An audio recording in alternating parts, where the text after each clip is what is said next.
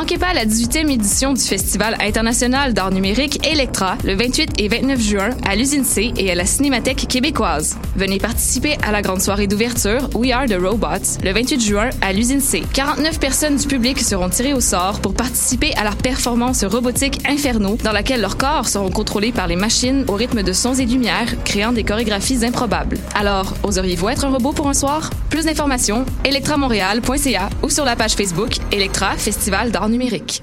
La 17e édition du Perel Popolo, le festival à la musique libérée qui fait trembler les murs, étend les esprits et ouvre les cœurs, devient une supernova du 1er au 24 juin. Au menu cette année, free jazz, noise, punk, nouvelle musique, opéra rock, spoken word, avant rock et art sonore. Une conférence Still Listening en mémoire à Pauline Oliveros. Trading Places, un échange d'artistes avec Vancouver. Une exposition d'art, des événements en extérieur. Plus d'infos en ligne sur soignyperelpopolo.org. Billets disponibles à la Casa del Popolo et dans vos magasins de disques préférés.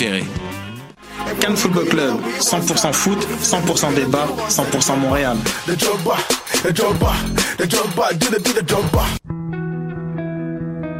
Voyage au bout de la nuit, c'est ton émission d'ambiance nocturne sur le Nightlife Underground montréalais. Découvertes musicales, chroniques culturelles et idées de sortie pour divertir tes nuits urbaines. Voyage au bout de la nuit, c'est l'émission nocturne de choc.ca.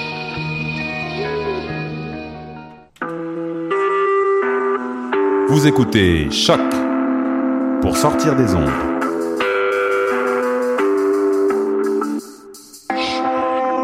Podcast, musique, découverte. Sur choc.ca. La musique au rendez-vous.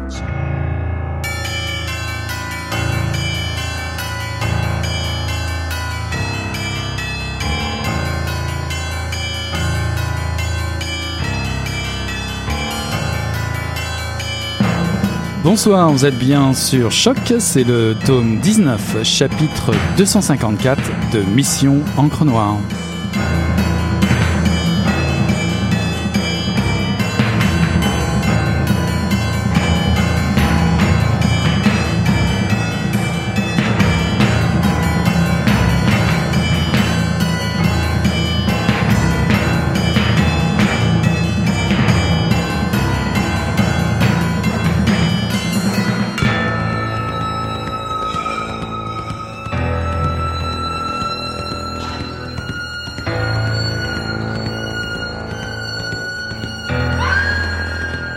À 17h, à la place Émile Gamelin, une meute de chiens galeux accompagnés de jeunes sans-abri qui, presque par automatisme, quémandaient autour d'eux un peu d'argent. Les bêtes, des chiots pour la plupart, promenaient leurs regards piteux sur les gens et avaient droit, elles, à autre chose que des moues dédaigneuses. Tandis que Chénier approchait des portes du métro Berry-UQAM, deux jeunes filles d'à peine 14 ans, outrageusement maquillées, lui demandèrent, l'une après l'autre, s'il avait besoin de quelque chose. La paix, répondit-il, exaspéré à la deuxième qui l'envoyait grossièrement promener. Il repéra tout de suite l'homme à la tuque rouge. Appuyé contre une cabine téléphonique à moitié démolie, il fixait les passants d'un regard féroce, comme s'il brûlait d'envie de leur sauter à la gorge. Les reliefs de ce qui avait dû être à l'adolescence une sévère crise d'acné ravageaient son visage oblong. Vêtu d'une tenue de jogging bleu pâle et de souliers d'une blancheur improbable, il ressemblait davantage à un pimp sous amphétamine qu'à un marchand d'armes à la petite semaine. Bonsoir à toutes, bonsoir à, toutes, à tous, pardon. Ceci est un extrait de Amqui de Eric Forbe, euh, paru en 2017 aux éditions Héliotrope Noir. Étienne Chénier, mi-trentaine, libraire de formation et par goût, adepte des arts martiaux, sort de la prison Bordeaux à Montréal. Il vient de prendre 4 ans pour meurtre et à sa sortie, euh, il ne laisse personne indifférent. En premier lieu, parce que sa mise en liberté, bien avant la fin de sa peine, paraît suspecte. Et surtout, et surtout, parce qu'il ne prévoit pas lui-même une seconde de différer son projet de vengeance assumé. Denis Leblanc, enquêteur au SPVM, assez mal en point depuis la mort de son fils, va être amené avec sa partenaire, à Sophie, à croiser euh, le fer avec Chénier pour le meilleur et bien sûr pour le pire. Alcoolique, physiquement diminué et dépressif, l'enquêteur Leblanc va se lancer aux trousses de celui qu'il soupçonne de se cacher derrière une subite vague de meurtre dans la ville. Un, une ex-libraire, pardon, fan de... Euh, pardon, décidément, c'est, c'est, euh, ça doit être Un ex-libraire fan de romans policiers qui se transforme en tueur euh, sans merci. Un roman qui nous promène de Montréal au Bas-Saint-Laurent dans le comté de Matapédia. Il y avait là beaucoup, beaucoup trop de pièces à conviction pour ne pas convoquer au micro de Mission Encre Noire son auteur, Eric Forbes. Bonsoir Eric. Bonsoir. Ah, j'espère que l'été vous fera pas le même effet qu'à moi. Ça fait balbutier un petit peu sur votre présentation. J'en suis désolé. Alors je suis ravi de vous accueillir, en tout cas d'accueillir un auteur et surtout un passionné de polar, n'est-ce pas? En fait, je lis que pratiquement que ça depuis une bonne bonne trentaine d'années, oui. Et, euh, et, en tant que, euh, que fan de polar, euh, êtes-vous plutôt style polar classique, thriller, roman noir ou toutes sortes, peu importe? Je dirais toutes sortes. J'ai des prédilections. J'aime beaucoup les, romans romans noirs, romans d'enquête. J'aime beaucoup les enquêtes à la Ed McBain, Michael Conley. Donc, les thrillers un peu moins, quoique à l'occasion je me laisse tenter, là, surtout l'été, lorsqu'il fait chaud, qu'il faut lire vite et oublier vite. Mais non, c'est surtout, ça tourne surtout autour du, roman noir. Alors, vu ma présentation, euh, Étienne Chenier, votre personnage principal, est soupçonné euh, d'une vague de meurtres à Montréal, mais surtout c'est un libraire à la base. Comment un libraire peut-il se transformer en tueur sanguinaire? Euh, je pense que tout le monde peut se transformer en, en tueur sanguinaire. Euh, un libraire, euh, oui, pourquoi pas. Il y a beaucoup de lectures, il y a beaucoup d'expérience dans ses lectures. J'imagine que ça peut être une facilité pour lui, mais non, il n'y a pas de raison particulière. En fait, j'avais à choisir un personnage. J'ai pris quelqu'un que je connaissais bien, qui me ressemblait un peu. Euh, donc, ça a donné un libraire, euh, tout simplement. Ça aurait pu être euh, n'importe quel métier, sauf que je voulais aussi qu'on parle de livres à l'intérieur de mon livre. Donc, quoi de mieux qu'un libraire pour parler de livres à l'intérieur d'un livre? C'était surtout ça la raison pour laquelle j'avais choisi un, un libraire. C'était la facilité aussi parce que bon, inventer quelqu'un que je connais pas, c'était plus dur que de trouver quelqu'un que je connais qui est un peu moi au travers le personnel, même si bon, on s'entend que j'ai jamais tué personne et euh, euh c'est pas tout à fait moi, mais bon, il y a quand même des, des, grosses ressemblances, oui. Même physique, je dirais. est-ce que est-ce que le personnage d'Étienne vous est venu en, en premier euh, ou, euh, ou l'histoire, hein, finalement, l'idée de l'histoire est venue avant tout? En fait, l'histoire, euh, l'histoire est venue. Euh, après ça, il fallait que je construise les personnages. C'est surtout comme ça que c'est arrivé. En fait, mon, histoire de base, c'était quelqu'un qui sortait de prison, qui vengeait. Je savais pas alors euh, de quoi. J'ignorais totalement la fin déjà. Et qui se ramassait, qui fait de l'histoire se finissait à Mkoui. C'était les deux. Les, deux idées de départ que j'avais. Pour le reste, bon, j'ai construit les personnages au fur et à mesure. J'ai la fin, comme je vous dis, je la connaissais absolument pas. Les personnages secondaires non plus. Donc c'était vraiment le, matériau de base, c'était les, les, les, situations Bordeaux, Amkoui, et entre ça, il y avait une histoire de vengeance avec quelqu'un qui sortait de prison. Donc tout le reste, je l'ai construit au fur et à mesure. Euh, j'ai j'ai euh, euh j'ai travaillé 12 ans quand même dessus, donc il y a beaucoup de choses qui ont changé au travers des années. Vous avez passé 12 ans à préparer ce premier roman. Oui, en fait, euh, j'ai commencé en 2005. Euh, j'ai envoyé une première version euh, chez des éditeurs en 2009 qui a été refusée de façon unanime, de façon compréhensible aussi. j'ai pris quelques, je dirais peut-être un an de, de, de, sabbatique sur, le manuscrit. J'ai retravaillé le manuscrit tout simplement pendant, à mes heures, pendant bon, 8-9 ans. Euh, donc, mais je, je, je, suis pas une écrivain à temps plein.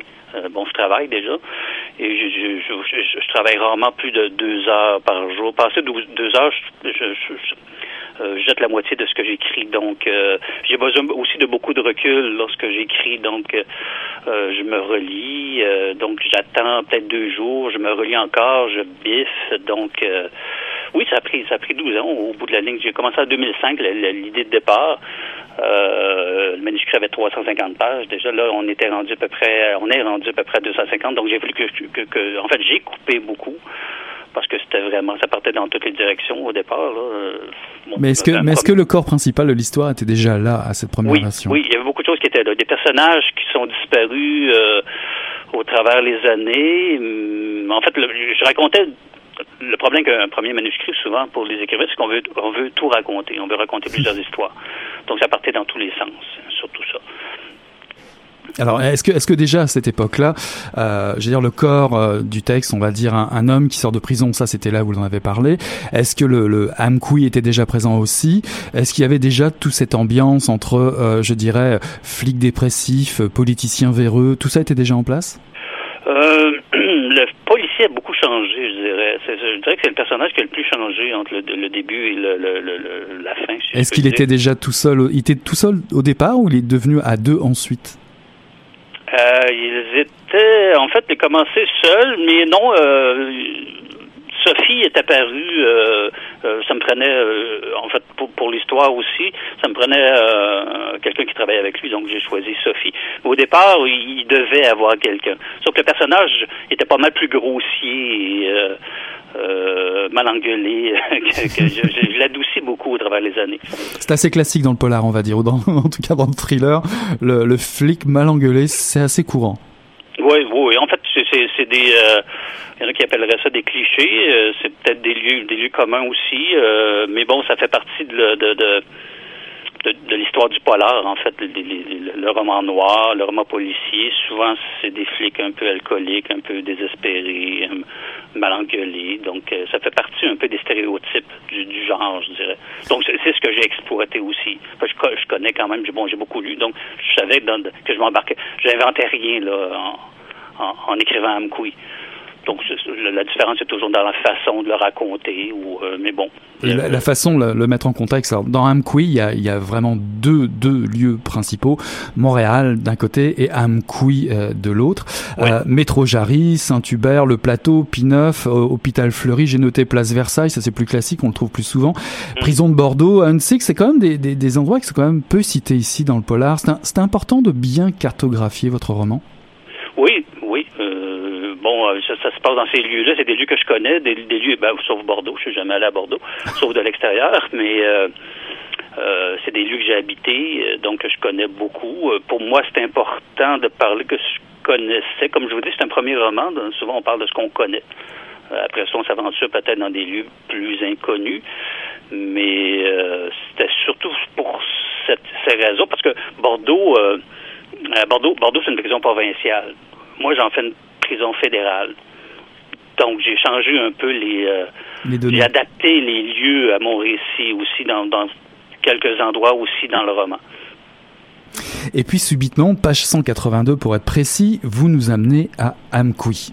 Alors, ouais. arrive enfin sur la map du polar québécois. J'ai même appris à, le prononcer d'ailleurs euh, il y a pas si longtemps euh, par une lectrice de polar. C'était pas le vôtre, mais c'était pas loin, sur une terrasse de café euh, à, Montréal. La région, est-ce que c'est le lieu de mémoire ici au Québec, le lieu de la famille pour un auteur québécois? Euh, pardon, j'ai mal compris la question. Est-ce que Amkoui, euh, souvent, euh, les, les, les, histoires ici dans le polar, que ce soit Martin Michaud ou autres, sont très dynamiques, ça va dans tous les sens, ça se passe à Montréal. Et, et, et, et d'ailleurs, c'est assez rare. On en trouve des polars qui se passent un peu ailleurs, mais souvent, les, les, héros ou les méchants se oh, retrouvent en région plus pour retrouver un lieu qui les protège, un lieu de mémoire, un lieu de famille. Ok. Ben, moi, j'ai choisi. En fait, c'était, une évidence pour moi que, ça, que, que, la fin ça allait, allait, se dérouler à Amkoui. Donc, j'ai pas vraiment réfléchi euh, à ça. J'ai, Amkoui, euh, bon, c'est, c'est, le lieu où j'ai grandi. C'est un lieu que je connais bien, que, je connais plein de monde. C'est un lieu que j'ai beaucoup aimé habiter aussi. Donc, c'est une forme, pas d'hommage, c'est peut-être un peu fort comme terme, mais mais je tenais à ce que ça se passe à Amkoui pour, pour toutes ces raisons-là. Puis, même que je tenais que qu'Amkoui figure dans le titre, parce que bon, on s'entend que le, tiers du livre peut-être se passe à Amkoui, donc ça aurait pu bon euh, s'appeler plein d'autres euh, plein de plein d'autres titres. Mais j'ai choisi Amqui parce que c'est l'endroit d'où je viens pratiquement. Donc, pourtant, pourtant le portrait est pas si flatteur que ça. non. Ville de 6000 habitants, euh, passé autochtone, autochtone pardon, bien vite oublié, une ville touristique l'été, puis qui se vide complètement l'hiver, mm. dirigée par des politiciens plus ou moins corrompus et dont le, le principal employeur est l'hôpital. on rêve d'autres endroits pour passer sa vie comme ça, présenté comme ça, Oui, mais c'est euh, bon. D'un côté, c'est la vision du personnage Chénier qui, à Amkoui, n'a pas eu un passé très éloquent, très bon, disons que, pour, toutes les raisons qui sont expliquées dans le livre. Et euh, oui, ben, c'est un, village en Gaspésie où le taux de chômage est très élevé. Euh, bon, les étudiants partent tôt pour la plupart du temps ne pas revenir, comme moi. dans le fond, c'est un peu ça. Donc euh, oui, c'est un portrait très réaliste. C'est peut-être pessimiste, mais c'est très réaliste. Euh, bon, maintenant, je suis pas allé à beaucoup depuis 20 ans, peut-être que ça a changé, mais aussi, comme je, viens de dire, c'est la vision de quelqu'un qui a un coup sur le cœur un peu. Là, on va dire un personnage, un personnage sulfureux qui, qui va chercher à, à se venger. C'est un peu le, la ligne directrice, conductrice de, de, de votre roman. Euh, très très fort apprécié d'ailleurs ici. On note aussi souvent la, la qualité d'un polar à, à, ses dialogues et, et, les vôtres sont excellents, ça tombe bien. Euh, Est-ce qu'on est plus exigeant euh, avec ce style, ce genre de littérature pour les dialogues? Ben, moi, je porte beaucoup d'attention au dialogue. Euh, j'ai travaillé beaucoup sur les dialogues. Puis, euh, surtout au Québec, en fait, les dialogues, c'est des dialogues. Moi, je tenais à ce que ce soit des dialogues québécois. Bon, que, les gens s'expriment dans mon livre comme ils s'expriment dans la vraie vie. C'est pour ça que c'est un peu châti, un peu à, à quelques, quelques occasions. Euh, mais pour moi, c'est faux. Il faut que ce soit réaliste. J'ai de, de, la misère à, accrocher un roman québécois où les, personnages parlent euh, d'un France international ou euh, radio-canadien même, je dirais. Mhm, mhm. Et pour moi, c'est très important le réalisme. Quand je lis un roman policier, faut faut que je puisse y croire. Donc pour moi, pour moi, ça passait beaucoup par les dialogues à ce bah niveau-là. Bah oui. Bah comment construit-on une base pour un beau dialogue On s'entend, comme vous le disiez tout à l'heure, entendre un cockney londonien ou un joual qui sonne comme du titi parisien, effectivement, ça peut, ça peut décourager. Comment trouve-t-on le, le, ton juste, euh, par exemple, entre le, le, les Leblanc ou Sophie qui sont euh, du SPVM mm. ou, ou, le croque-mort Bédard euh, qui lui parle complètement d'une manière complètement différente? Comment procède-t-on? ben, il faut les adapter selon. Euh, en fait, j'imaginais que chaque, chaque personnage avait une certaine culture, une certaine éducation, venait d'un certain milieu. Donc, j'adoptais leur langage de ce que je pensais que ce, ce milieu-là, ou, d'où il provenait, cette culture-là, il, devait s'exprimer. Bon, Sophie s'exprime mieux que, que, que euh, voyons que Denis euh, Leblanc, euh, bon, les, les, petits bandits s'expriment encore de façon, bon, très peu éloquente, donc très vulgaire même. Donc j'essayais d'adapter le personnage selon, bon, un policier c'est de l'éducation, donc en principe ça devrait parler mieux que, que bon, qu'un que, petit bandit, qu'un secondaire 3 qui, que, que, qui, a vécu dans la rue la plupart de sa vie. Donc j'essayais d'adapter leur langage. Puis une, façon, en fait, le, je les récitais tout, tout haut, tout simplement. Si, si ça sonnait, ça me semblait sonner euh, euh, vrai, ben pour moi j'avais réussi, mais comme je vous dis, j'ai beaucoup travaillé là-dessus quand même. Alors, euh, on disait en, en, introduction ensemble que vous étiez libraire. Vous êtes libraire à Montréal? Oui, en fait c'est sur la rive sud, dans Longueuil, la librairie à lire. Et, et, donc vous êtes fan de, de, de, de, polar, de romans noirs, donc vous tenez, j'imagine, le rayon polar? Oui, ben, la référence euh, dans, dans, la question, je dirais, oui. Euh, oui, entre autres, là, mais bon, ça, je me limite pas à ça. Un libraire, ça, ça fait tout, euh, ça fait tout, hein, librairie. bon, quelqu'un qui me demande un roman d'amour, je vais lui conseiller un roman d'amour, je ne pas dans la section policier. Quoique d'excellents policiers avec des histoires d'amour, c'est peut-être pas ma tasse de thé, mais bon, il y en existe. Donc, euh, oui, je suis libraire depuis, euh, oh mon Dieu, depuis 27 ans.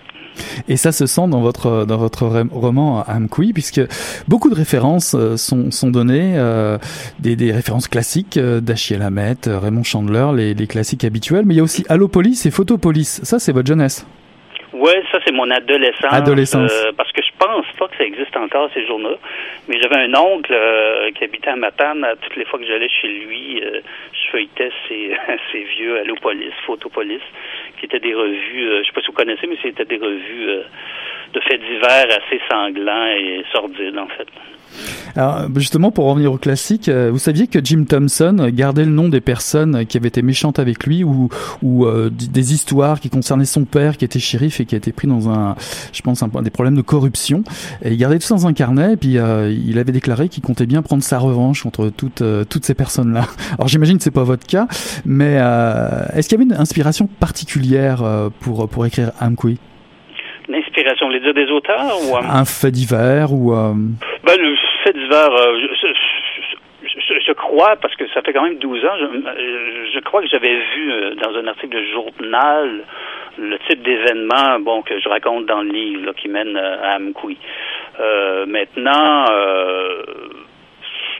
j'ai des bon, j'ai des auteurs que j'ai lus, il y a des choses que je voulais respecter, ben, pas respecter, mais ou inconsciemment à la limite, mais bon, il y, a un petit ton hard-boil que j'aimais, que, que je voulais peut-être introduire à l'intérieur au niveau des dialogues, au niveau des personnages un peu euh, plus grands que nature.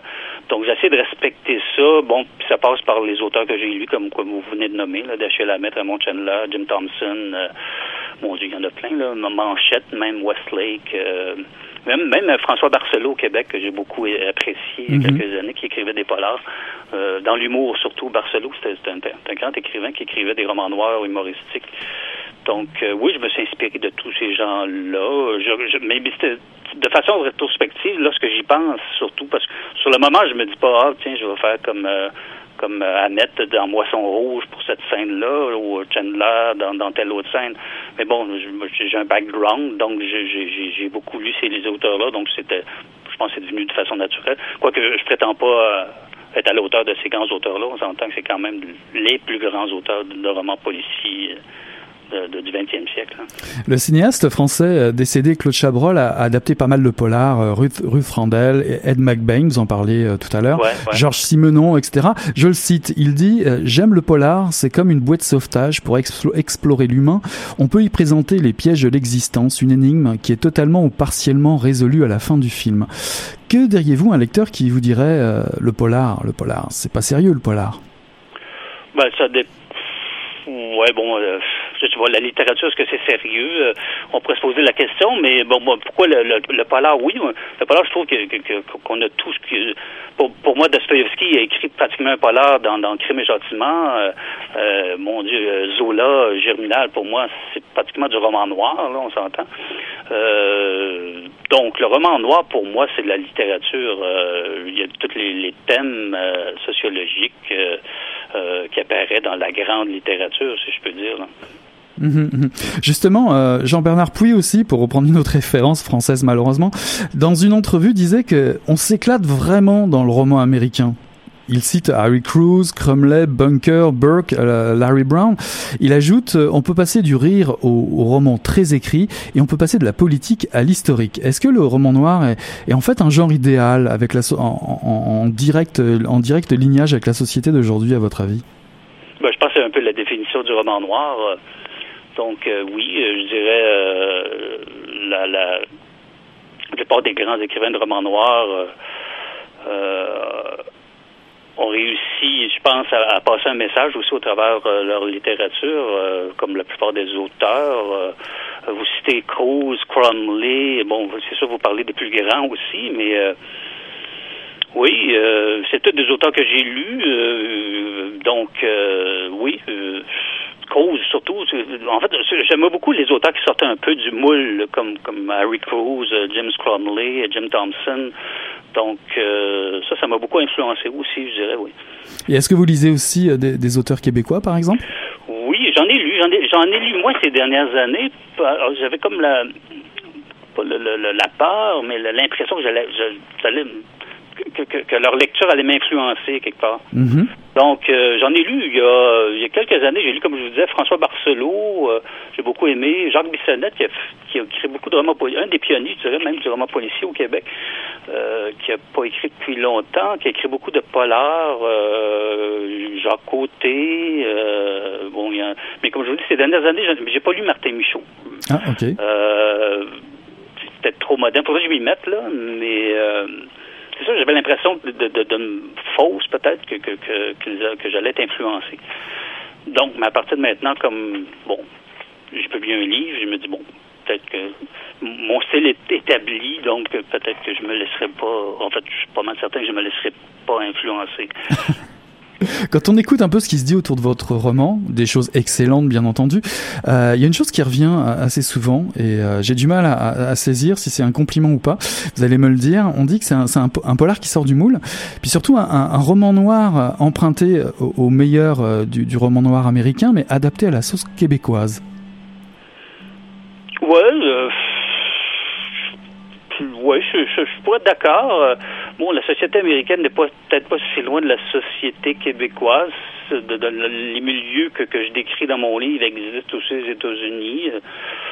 Donc, euh, pour moi, il n'y a pas beaucoup de différence. Dans, dans, le genre policier que, que, je fais, peut-être, bon, comme ici, on fait peut-être moins dans le thriller pur, euh, pur jus à l'Arlan Coben. Mais dans le roman noir, je pense pas qu'il y ait un lieu plus approprié qu'un autre pour faire du roman noir. En France, il y a du roman noir on est pays nordiques, aux États-Unis, au Québec, au Canada anglais. Donc, euh, non, je pense pas que, que peut-être, je l'ai peut-être adapté au Québec, mais euh, ça, ça pourrait se faire partout. Mon histoire a pu se dérouler partout, je crois. Est-ce que, est-ce que ça vous affecte qu'il n'y ait plus d'événements euh, ou plus assez ou pas assez d'événements euh, autour du polar au Québec? On a appris euh, un petit peu plus, plus tôt dans l'année que cette année, bah, il n'y aurait pas de, de festival de, de, Knowlton, bien entendu. festival auquel je suis sûr et certain vous auriez été invité vu la qualité de votre roman Amkoui. Est-ce que vous souhaiteriez plus d'activités autour de, de ce genre littéraire au Québec? Ben, au Québec, il y, a, le Saint-Placide qui existe. Euh, pas Saint-Placide, mais voyons, Saint-Pacôme, pardon, dans le bas du fleuve. Et, mais à Montréal, il n'y a rien vraiment qui me vienne à l'esprit. Il y a Knowlton qui était quand même pas si loin de Montréal. Euh, Saint-Pacôme, c'est quand même une certaine distance, donc c'est pas, pas, pas si facile que ça pour de se déplacer. Mais oui, euh, des événements polars à Montréal, j'en connais pas tant que ça. Euh, mais oui, ce, serait ce serait bien euh, qu'il y, en ait plus. Plus on en parle, plus les gens lisent, plus ils lisent, bon, plus on écrit. Donc, à quelque part, tout le monde est gagnant. Et comment avez-vous réussi à vous faire publier chez Heliotrope dans cette fameuse nouvelle collection, on va dire ça comme ça, la collection noire, qui est vraiment magnifique? Votre livre, d'ailleurs, la couverture de votre livre est, vraiment très belle. Euh, comment êtes-vous arrivé à être en contact avec, avec eux? En fait, j'ai envoyé mon manuscrit par la poste de la façon la plus, la façon la plus euh, facile, la plus banale, je dirais. On m'a contacté au bout de trois semaines pour me dire qu'on était intéressé. Deux semaines après, on me disait qu'on allait publier. Euh, entre-temps, euh, faut que je dise cependant que j'ai une amie qui m'avait fait une lettre de recommandation, qui, est une amie qui a déjà travaillé à la revue Les Libraires, qui m'a fait une lettre de recommandation pour Eliothrop, ce qui peut-être leur a fait lire le manuscrit euh, à immédiatement au lieu d'attendre parce que bon, les manuscrits, ils en reçoivent des centaines et des centaines. Donc peut-être que ça m'a ouvert une porte euh, plus rapidement le, fait de que, que, que, cet ami écrive euh, la lettre. Mais pour le reste, c'est le, le, le circuit banal. Là. C'est poste et on attend. La première fois que j'avais envoyé mon manuscrit par la poste il y a 12 ans, euh, j'avais eu des réponses au bout de 5-6 mois quand j'avais des réponses. Donc, euh, en principe, quand un éditeur est intéressé, il répond assez rapidement. Hum, hum, hum, Est-ce qu'il y a un travail très serré entre vous et l'éditeur? C'est essentiel, euh, l'éditeur. Euh, je, m'en suis rendu compte parce que nous, euh, nous après un certain moment, on n'a plus de recul. On, on voit plus rien en fait. bon, comme comme je dis souvent, à la fin je me lisais pas, je, récitais le texte dans ma tête. je connaissais. Donc c'est important que quelqu'un qui l'a jamais lu, qui te connaisse pas, te donne une opinion. Euh, qui t'aide à travailler. C'est très important, oui. Et est-ce que vous avez justement euh, un nouveau texte à réciter qui serait à préparer ou en préparation pour un, deuxième roman? Ben, tout le monde me parle d'une suite probable. Euh, j'ai des idées, mais j'écrirai pas une suite à tout prix, quitte à écrire n'importe quoi. si j'ai une bonne idée, je suis capable de l'écrire d'une façon satisfaisante, je vais le faire. J'ai commencé à gribouiller un peu, mais c'est à l'état d'ébauche encore. Là, il se passe trop de trop de choses présentement autour du livre dans ma vie. Euh, je vais attendre que, la poussière retombe un peu. Eh ben, écoutez, on a été ravis que vous veniez déposer un peu de poussière au micro de, de Mission Encre Noire. Et euh, j'espère bien que vos gribouillis, s'ils sont de la qualité euh, de votre roman Amqui, ben, qu'ils finissent sur, sur un second roman, suite ou pas suite d'ailleurs. Merci beaucoup, Eric Ford, d'avoir été notre invité à Mission Encre Noire. Et ben, écoutez, la porte est ouverte pour votre, votre suite ou non OK, OK, ben merci beaucoup. C'est moi qui vous euh, remercie de m'avoir invité. À très bientôt. Merci beaucoup. Au revoir. Merci, au revoir.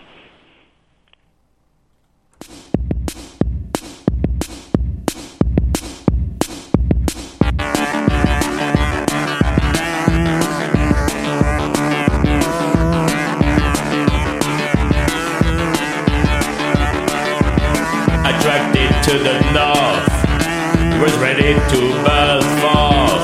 Squatted by the cruel west, shall we born again? I look around, but I still don't know. Is there a better place to go?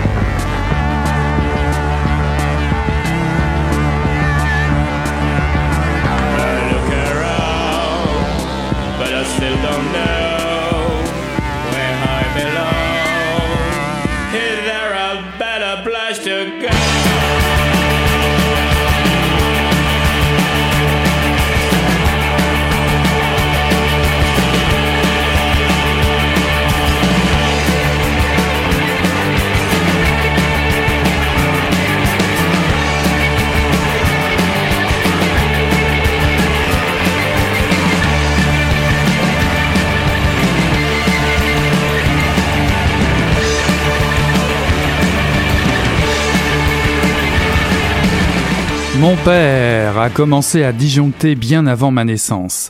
Il paraît que c'est son boulot qui lui a fait péter les plombs. Ma psy dit décompensé. Il était éduxpé au centre social de notre quartier, les Verrières. Le voilà à 20 ans qui sort de son école tout content de son diplôme et qui postule là où personne ne veut être. Le voilà tout optimiste, connement convaincu de son pouvoir de faire changer les choses. Il va à la rencontre de son jeune public, l'enthousiasme est, est au rendez-vous, de son côté du moins. Il passe 12 heures par jour sur le terrain. Il ressort à minuit chercher un gamin qu'il appelle de garde à vue. Il ne dort pas de la semaine quand l'un d'eux est envoyé en tôle. Bref, il est passionné. Mon père redécouvre le cercle infernal. École, décrochage, vol de bagnole ou équivalent, prison, sortie de prison, zéro travail, zéro thune, galère à n'en plus finir, revol de bagnole ou équivalent, reprison, avec des peines de plus en plus lourdes au fil des années. Et les traits se creusent, et les rides qui surgissent à 18, 19, 20 ans, et la colère, et la fatigue, et puis un jour, la bavure.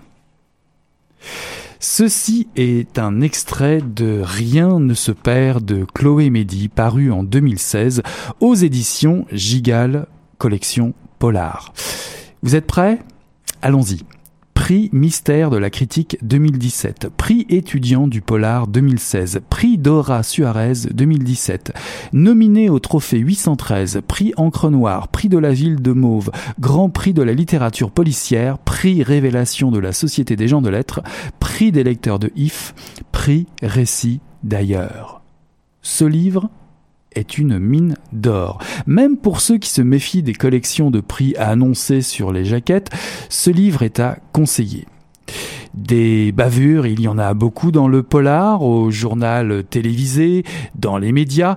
Ce que l'on regarde moins dans le détail néanmoins, c'est la blessure qu'une bavure peut causer au corps social tout entier, et en particulier appliquée à un quartier d'une petite ville, comme il en existe tant d'autres. Chloé Mehdi a 25 ans, son premier roman Monstre en cavale reçoit lui aussi un prix, le prix Beaune, en 2014.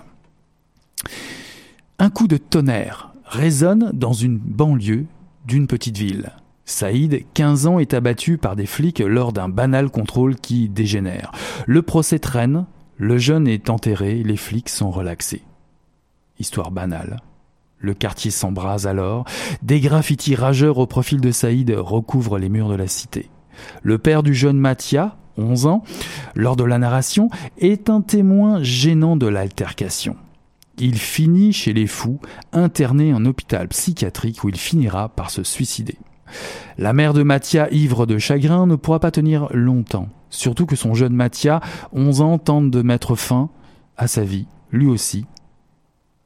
Elle s'éloigne, et le place entre les mains de son tuteur, Zéphir Palaiso, un homme qui a connu son père lors de son propre séjour à l'hôpital. L'ambiance est dépressive à la maison, Zé protège Mathia, mais sa job de vigile le garde éloigné, la nuit surtout. Gabriel, sa compagne, est si suicidaire. Tout ce monde est terriblement silencieux. Des secrets cachés, il y en a, il y en a beaucoup. Ce ne sont pas euh, la sœur de Mathia ou l'éternel rebelle toujours en fuite ou le frère démissionnaire euh, qui comble les zones grises. Mathia ne pourra compter que sur lui-même, surtout que des individus étranges l'attendent à la sortie de l'école pour lui poser d'étranges questions. Roman noir, riche, touffu, Rien de se perd est publié chez Gigal, une maison d'édition basée à Marseille qui monte, qui monte, qui monte, fondée en 1989 par Jimmy Gallier. Ils inaugurent en 1998 une collection polar et roman noir. Ils n'hésitent pas à proposer à de jeunes auteurs du cru de publier et des jeunes auteurs qui promettent, comme à d'autres venant euh, du continent africain, Algérie, Gabon, Maroc et j'en passe. Chloé Mehdi donne voix au témoignage de Mathia, le jeune garçon de 11 ans, qui doit prendre sur lui pour grandir dans un environnement anxiogène. Euh, ce qui lui coûte des bonnes notes, euh, qui lui coûte aussi des absences répétées à l'école. Dès son plus jeune âge, l'enfant du quartier puise ses souvenirs d'enfance dans les hôpitaux psychiatriques. Il côtoie de près la folie, la mort, le mensonge, l'abandon familial et les silences des adultes. Qu'on ne s'y trompe pas, la langue employée ici est lourde de vérité. Le climat est noir, angoissant. Le roman rappelle les conditions précaires de survie dans les cités. Immigration, chômage, désillusion. Comment s'en sortir lorsqu'on est victime d'une injustice? Car la bavure est une saignée dans le corps social. La cicatrice ne prend pas si facilement. Le temps n'est pas forcément un bon allié, en tout cas pas ici, pas au quartier un événement tel qu'une bavure sclérose l'amertume des sentiments, c'est un, c'est une vague de renoncement, de colère, de rage, un sentiment d'injustice devant un système à deux vitesses. Le prix à payer pour que la société n'éclate pas passe par le silence, la résignation. Mais est-ce vraiment là la bonne solution? Oui, le ton est juste ici. Chloé Mehdi met des mots sur toute cette frustration rentrée qui mange des vies chaque jour. Les personnages vous arracheront des bouts de peau, ça c'est certain. Quand la vie est un rouleau compresseur, il y a quelques gavroches qui se lèvent encore parfois. Et Mathia, même s'il n'est pas bien grand, il a peut-être que 11 ans, ben n'est pas complètement débile, comme il le dit. Et comme il le rajoute, la saloperie du monde ne peut pas l'atteindre. Il a lui son mur de briques. Rien ne se perd de Chloé Mehdi, paru en 2016 aux éditions Gigal Polar.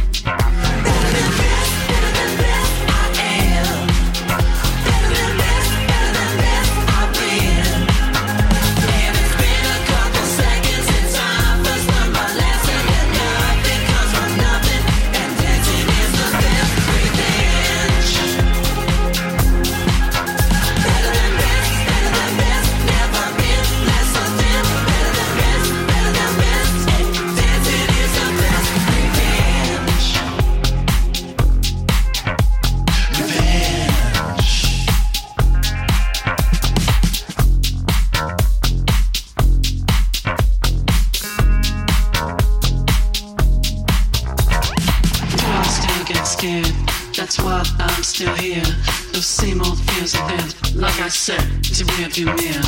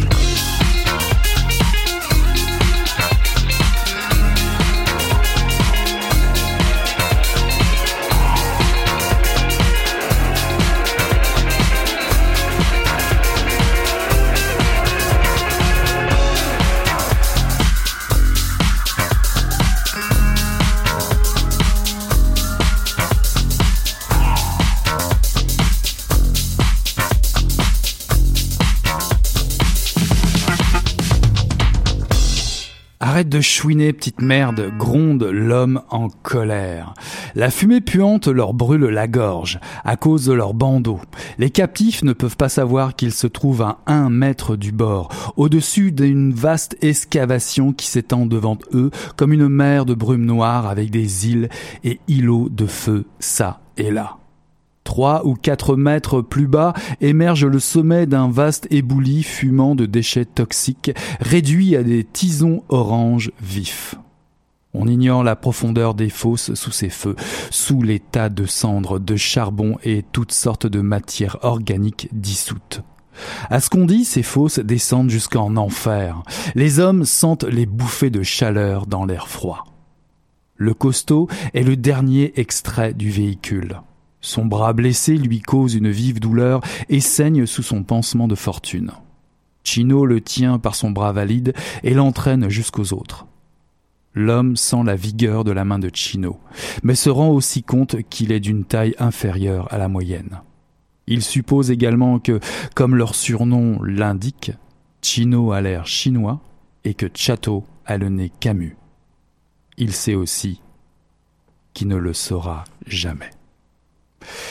Ceci est un extrait euh, de La Maison Wolf de James Carlos Blake, paru en 2017 aux éditions Rivage.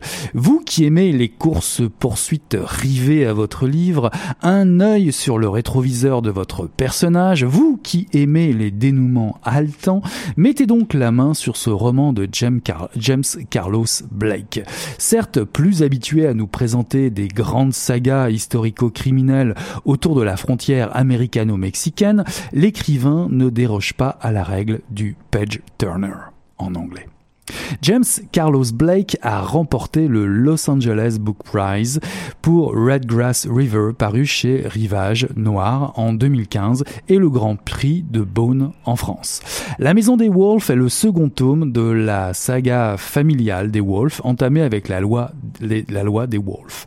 On peut remarquer au passage que le vrai premier volume de cette saga, se situant entre le 19e et le 20e siècle, n'a pas été traduit, lui. Pour ce qui nous concerne ici, alors que les Wolves côté américain gèrent leurs affaires de manière, disons, expéditive, le reste de la famille du côté mexicain va avoir l'occasion d'organiser une réunion improbable. Au cours d'un mariage dans la haute société de Mexico, une dizaine d'invités de riches familles vont être enlevés avec la complicité du personnel de surveillance. On s'entend que les enlèvements sont devenus de nos jours un business hautement lucratif pour les laborieux et petites mains du gangstérisme, une manière rapide et sécuritaire d'améliorer son fonds de trésorerie, pour peu que l'on sache bien choisir ses cibles. L'ambitieux plan prévoit même, récompense suprême, de pouvoir s'associer ensuite à un gang, un grand cartel mexicain et en intégrer les rangs tout irait pour le meilleur des mondes, si ce n'est, si ce n'est évidemment, la présence de Jessie Wolfe parmi les otages, une amie proche de la mariée. La famille Wolfe, un des plus mystérieux clans de trafiquants d'armes entre le Texas et le Mexique.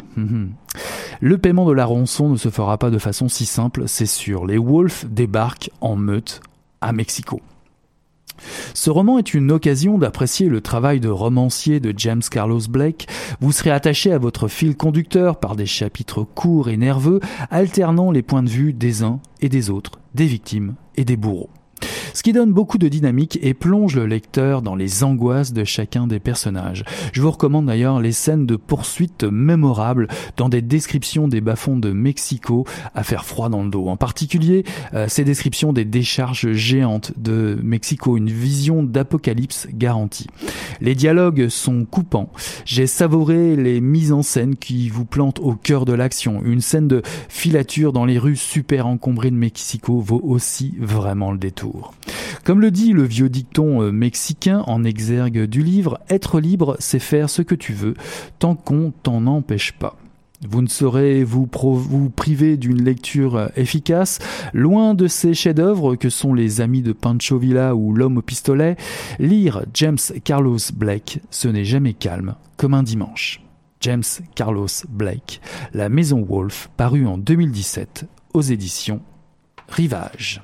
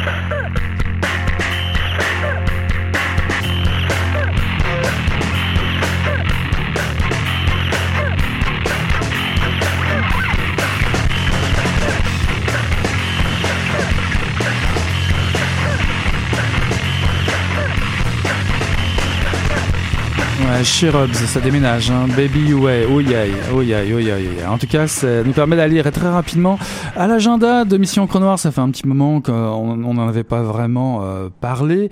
Ben, un agenda, un agenda qui commence euh, ben, dès ce soir. Oh, ouais, dès ce soir, euh, avec quelque chose que vous connaissez. Ça, ça vous dit quelque chose?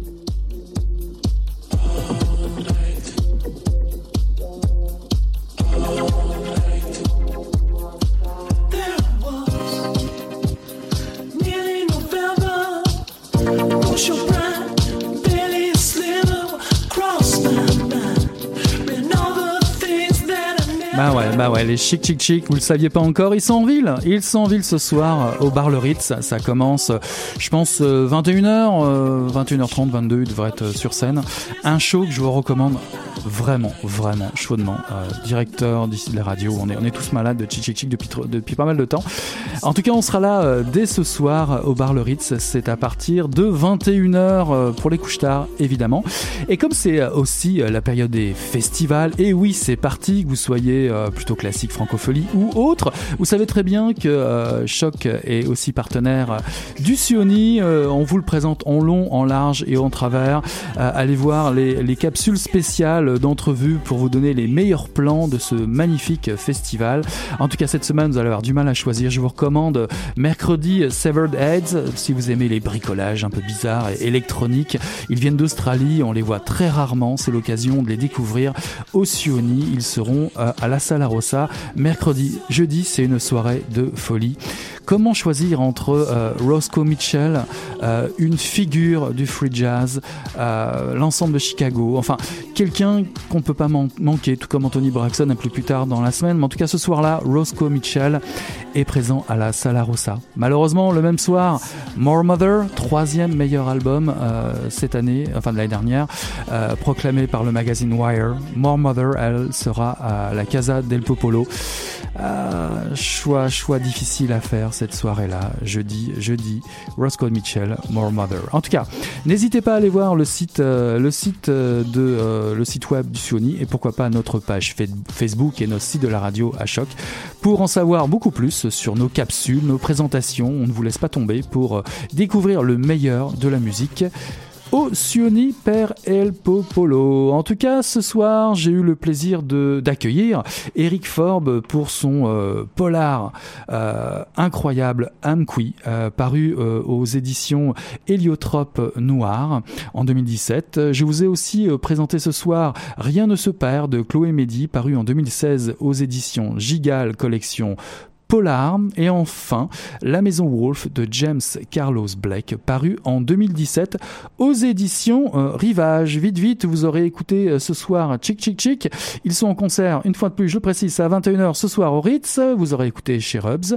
Frustration qui sont passés aussi au Sioni, un show de folie et qui vous jouait No Place. En tout cas, moi, je quitte mon siège et je file au Ritz et je tourne la page et je vous dis à la semaine prochaine. Salut là!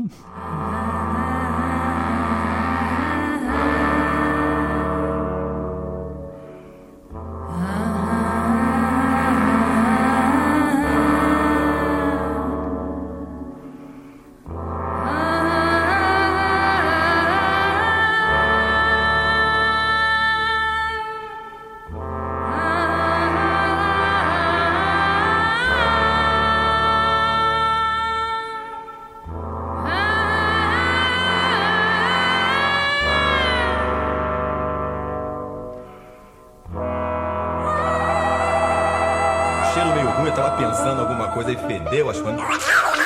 Pô, mas o negócio tava bom, bicho. O negócio tava bom, só quando ele tava tão entupido. Quem diria, hein? Greta Garbo acabou de irajar, hein? É, mas eu tava falando pra você, né? Depois que eu passei a me sentir, aí o negócio ficou diferente.